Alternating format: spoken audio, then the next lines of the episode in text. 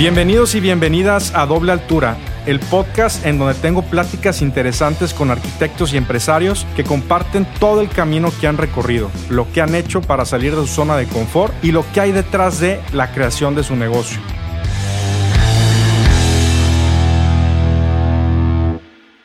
Hola, soy Pepe Sánchez. Bienvenidos todos a este episodio del podcast.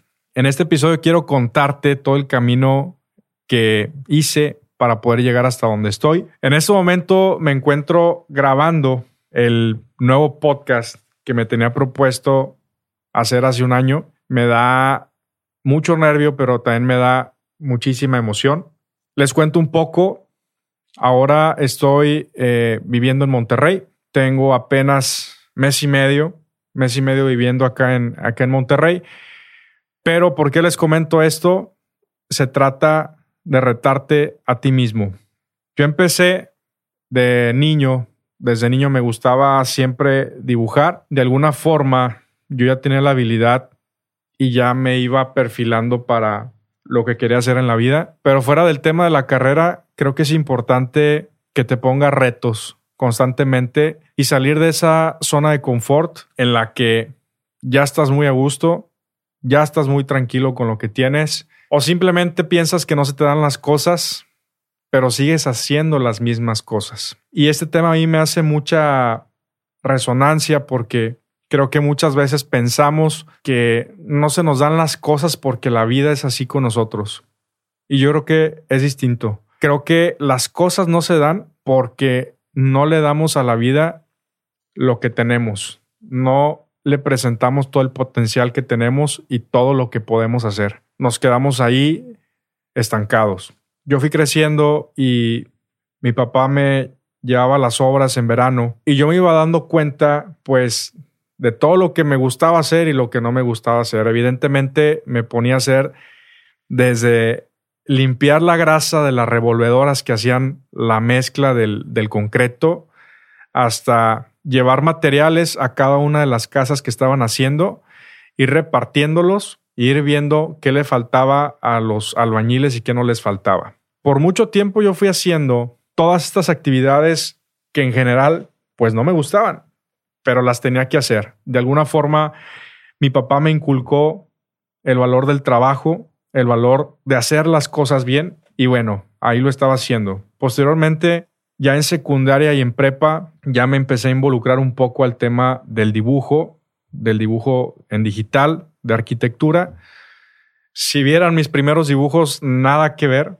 Pues en ese momento iba empezando. Yo bien recuerdo que eh, los primeros meses que, empezaba a dibujar, me metí a un curso de, AutoCAD. Muchos han de conocer este programa cuando iba eh, en el primer semestre de preparatoria. Y a partir de ahí empecé a agarrar la habilidad. Y me acuerdo que por ahí un conocido me dijo, oye, quiero vender o remodelar esta casa, me encantaría que me hicieras los planos de cómo está la casa ahorita. Y bueno, en ese entonces no me acuerdo exactamente cuánto me llevó, si una semana o dos semanas haciendo nada más los puros planos de esa casa que ya estaba hecha. Y recuerdo que fue mi primer trabajo. Creo que me pagó en ese entonces como 400 pesos. Yo estaba súper feliz, súper contento de lo que había logrado. Pero bueno, esta es una historia que, que la cuento con mucha, con mucha emoción porque te das cuenta cómo, cómo puede empezar uno con esos pequeños pasos y a lo que puedes llegar. Posteriormente a eso, definitivamente decidí que la arquitectura era para mí. Mi papá es ingeniero civil y yo me daba cuenta que el nada más estar en la obra o hacer puros cálculos no me gustaba. Sí se me dan las matemáticas, pero yo quería de alguna forma explotar mi creatividad. Les cuento que yo, aún en carrera, me tocó hacer precisamente las, las prácticas profesionales en la empresa mi papá. Tiene una constructora, me dio toda la confianza de hacer mi primer proyecto. Ese primer proyecto eh, tenían un terreno, la constructora tenía un terreno y me dijo, tú Pepe, te vas a encargar de hacer la primera casa, tu primera casa. La hice desde cero. Literal, yo la diseñé, yo hice todos los planos de la casa, todos los planos de instalaciones, yo llevé la obra también. Yo en ese momento yo no sabía exactamente cómo llevar las cosas Recuerdo que en ese momento me acercaron unos destajistas y me dice, órale, tú te pones de acuerdo con ellos, este, vas a llevar el control de obra con ellos, ya te aventaste el proyecto, ahora te toca aventarte la obra. Y en ese momento yo no sabía ni qué onda, pero me encantaba. Yo decía que era una oportunidad que no podía desperdiciar.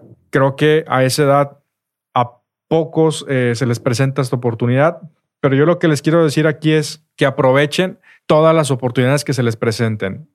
Y si no se les presentan, háganlas, háganlas esas oportunidades. Y bueno, en ese momento yo llevé ya toda la obra. Eh, afortunadamente fue, fue un éxito. Y de ahí, ahorita que lo recuerdo, de ahí curiosamente, recuerdo que el arquitecto Carlos Mario, que es el arquitecto que me recibió allá en Medellín, en su despacho de arquitectura, fue a ver la casa. Eran los primeros acercamientos con nosotros. Fue a ver la casa y le propuso a mi papá, oye, ¿por qué no va tu hijo a ayudarme allá en el despacho de arquitectura? Yo estaba en el último semestre de arquitectura, eh, mi papá me lo comentó, yo en ese momento no me gustó la idea para nada.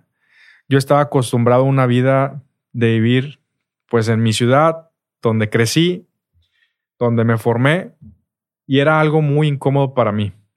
Entonces, eh, por algo ya lo decidí, me fui para Medellín, me fui alrededor de cinco o seis meses, trabajé como dibujante y no se imaginan la gran experiencia que fue el vivir solo en otro país, el vivir solo, otra experiencia, pero sobre todo con lo que a mí me gustaba. Yo recuerdo ese día perfectamente cuando llegué al despacho, llegué y todos los proyectos del despacho eh, pegados en la pared y para mí era como un mundo de caramelos para un niño. Era algo sorprendente.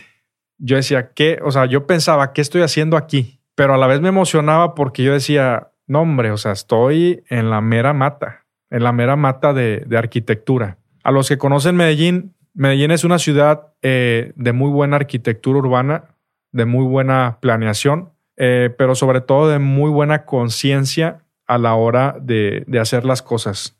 Y esto fue lo que me traje para la fundación de mi despacho de arquitectura.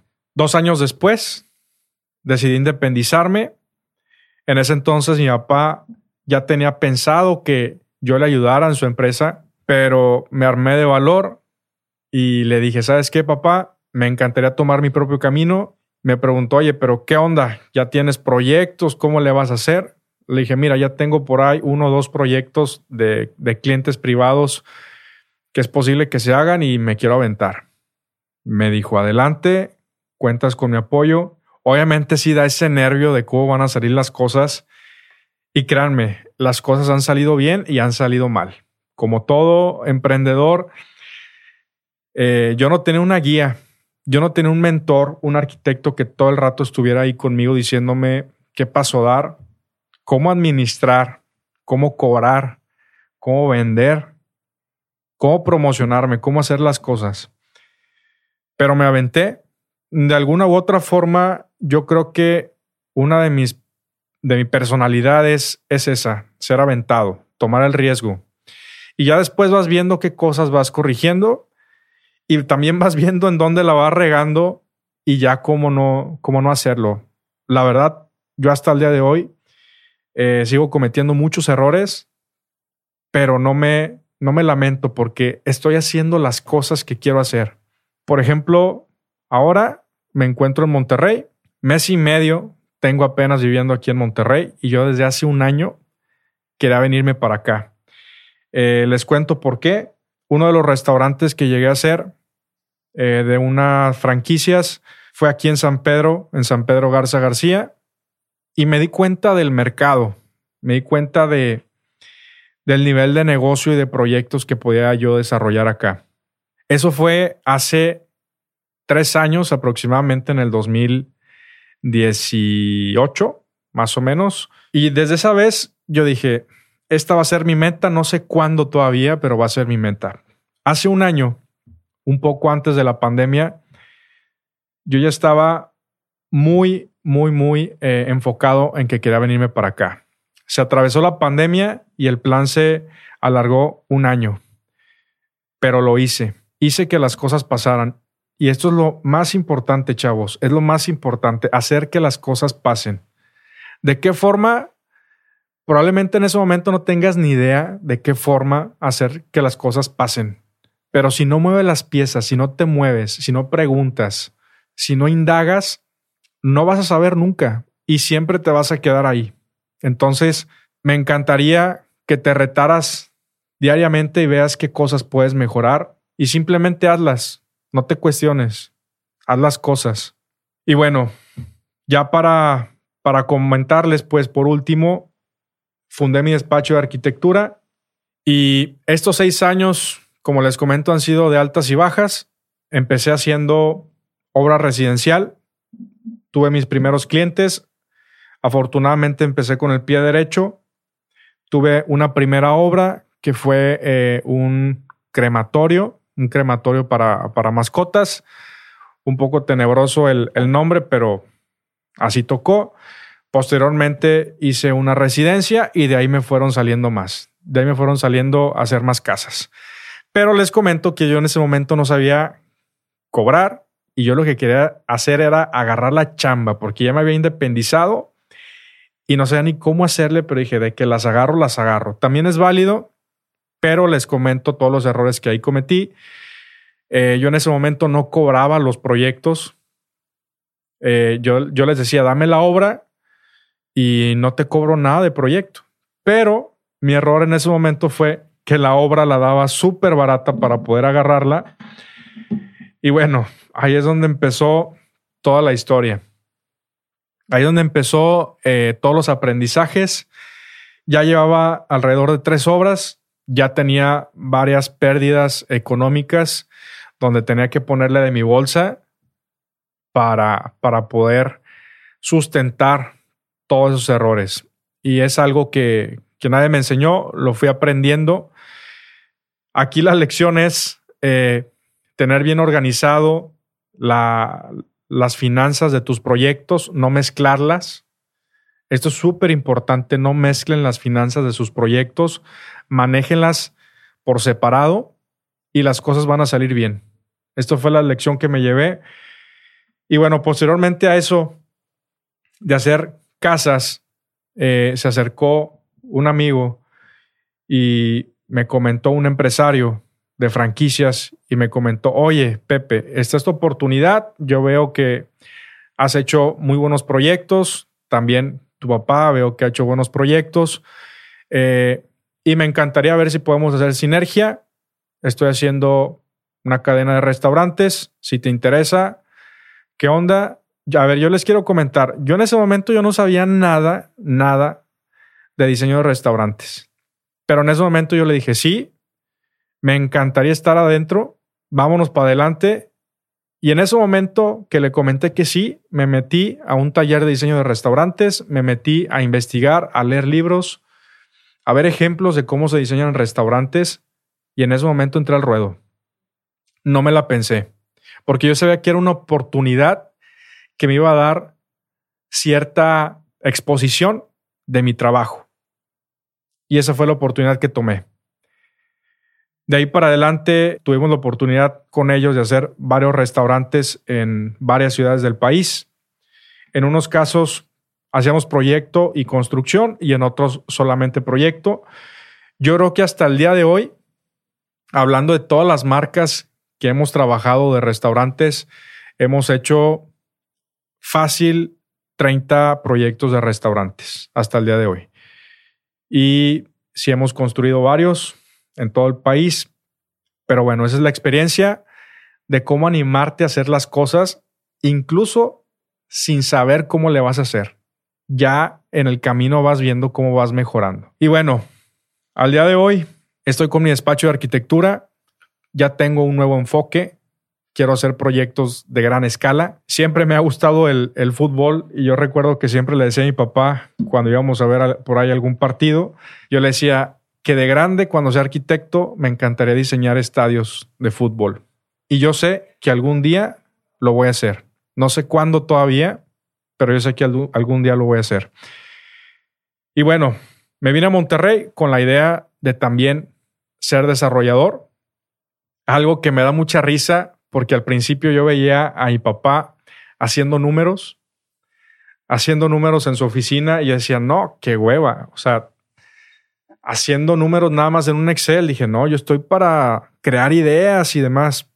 Y sí me encanta, me encanta diseñar, me encanta dibujar, me encanta hacer bocetos de mis propuestas arquitectónicas para los proyectos, pero noto que también me encanta darle beneficio a muchas personas. ¿Y cómo es eso? Haciendo desarrollos inmobiliarios. Este es un nuevo tema en el que voy a empezar a meter y también a la par con proyectos de, de mayor escala. Son objetivos que tengo planteados, por eso me vine para acá, para Monterrey, para tener mayor exposición. Y bueno, prácticamente es eso. Si yo tuviera que elegir una frase para tener éxito en lo que te apasiona, sería no dudes y haz las cosas. Hazlas hasta que te resulten favorables. Esa sería mi frase. Muchas gracias por escuchar este primer episodio del podcast y les agradezco que me hayan escuchado. Por favor, síganos, síganme en mis redes sociales. Estoy como Pepe Zamoro en Instagram, como Pepe Sánchez en Facebook. Y muchas gracias por escucharme y te invito a que me escuches y que nos escuches cada semana. Muchas gracias.